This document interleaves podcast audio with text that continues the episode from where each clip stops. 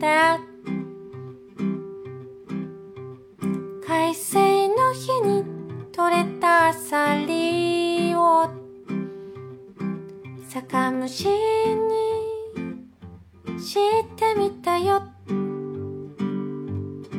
作り方は家里的阳台上种满了各种植物，带刺的长寿花儿 在春天的时候会开四个花瓣的紫色小花朵，青凤凰层层叠叠，像一朵绿色的莲花，喜欢水和太阳，但夏天的中午也会需要挡一挡。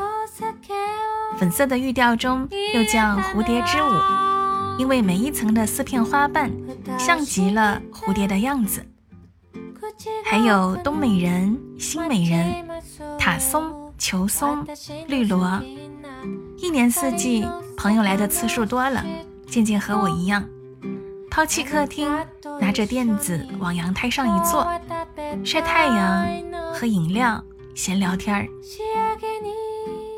这个阳台是我在钢铁森林的深圳为自己打造的小小桃花源。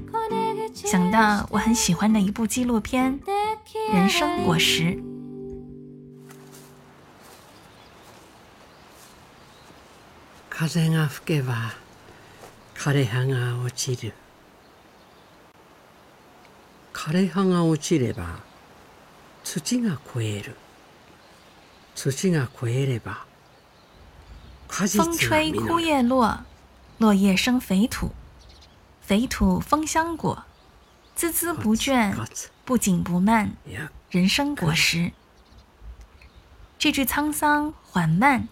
又带着一丝威严的嗓音，引出了八十七岁的金端英子和九十岁的金端修一，引出了他们生活了四十年的家。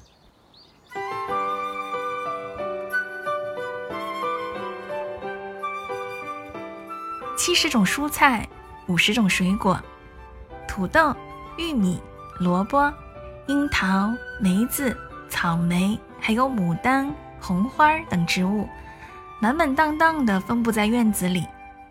旁边是两人制作的小牌子，写着他们的名字和简单的话。牡丹被称为美人，水缸旁则写着：“欢迎鸟儿们来洗个澡吧。”九十岁的修一在走廊下给小牌子刷上了醒目的黄色颜料，檐廊垂下的帘子上，正面的“桃园”两个字透过来，在微风里轻轻地飘动。不远处，一只猫偷偷地溜进来，对沙笼里晒的鱼干跃跃欲试。一草一木，让人怦然心动。和其他纪录片相比，《人生果实》并没有特别鲜明的主题，但短短一个半小时，又让人觉得它记录了一切：人和自然，人和城市，人和生活，人和死亡，都汇聚在这个小小的庭院里。很多人说，这完全是自己理想的晚年生活，也有不少人说，理想归理想，这样有庭院，有闲暇。还有钱，得多难啊！看第一遍的时候，我也是这么想的。我一直觉得得先赚够钱，足够有闲，才能过上那样的生活。还好，这个想法在修窗户那段被英子一句话给解开了。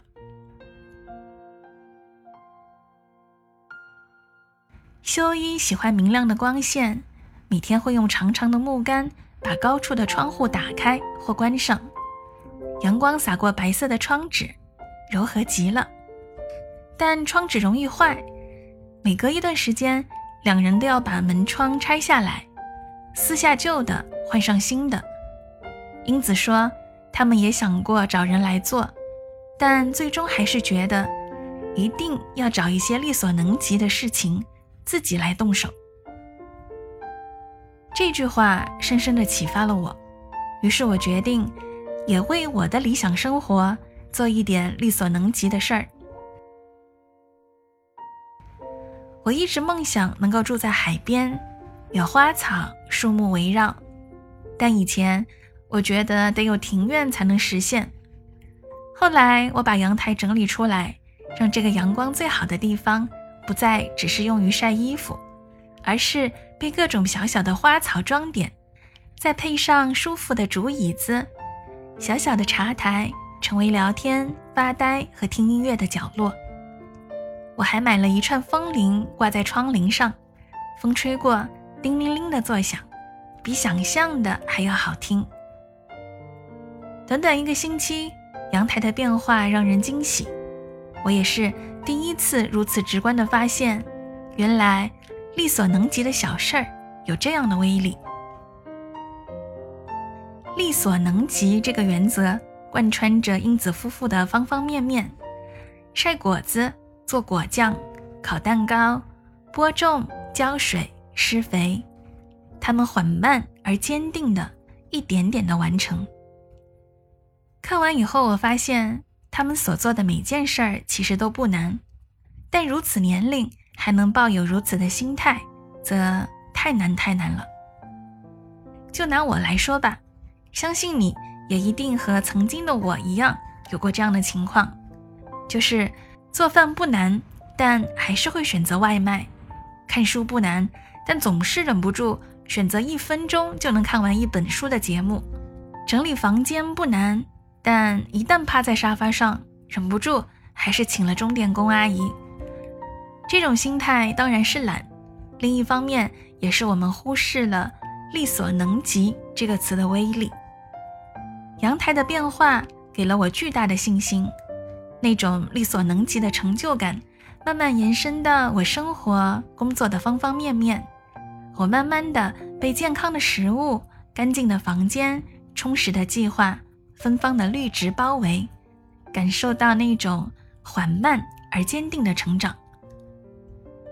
在出版的书籍里，英子说：“当你想把生活过精细的时候，它就会变成无数个细小的片段。其实，生活就是由每一天的琐碎小事儿组成的。无论做什么，非要一气干完的活儿，反而会不由自主的想偷懒。”但如果趁着空闲，一点一点慢慢来，也就没那么辛苦了。我想，生活和理想大概都是如此吧。我们期待中的田园生活，当然没有那么简单就能实现，但可以从一个阳台开始，让自己一点点的接近理想的生活。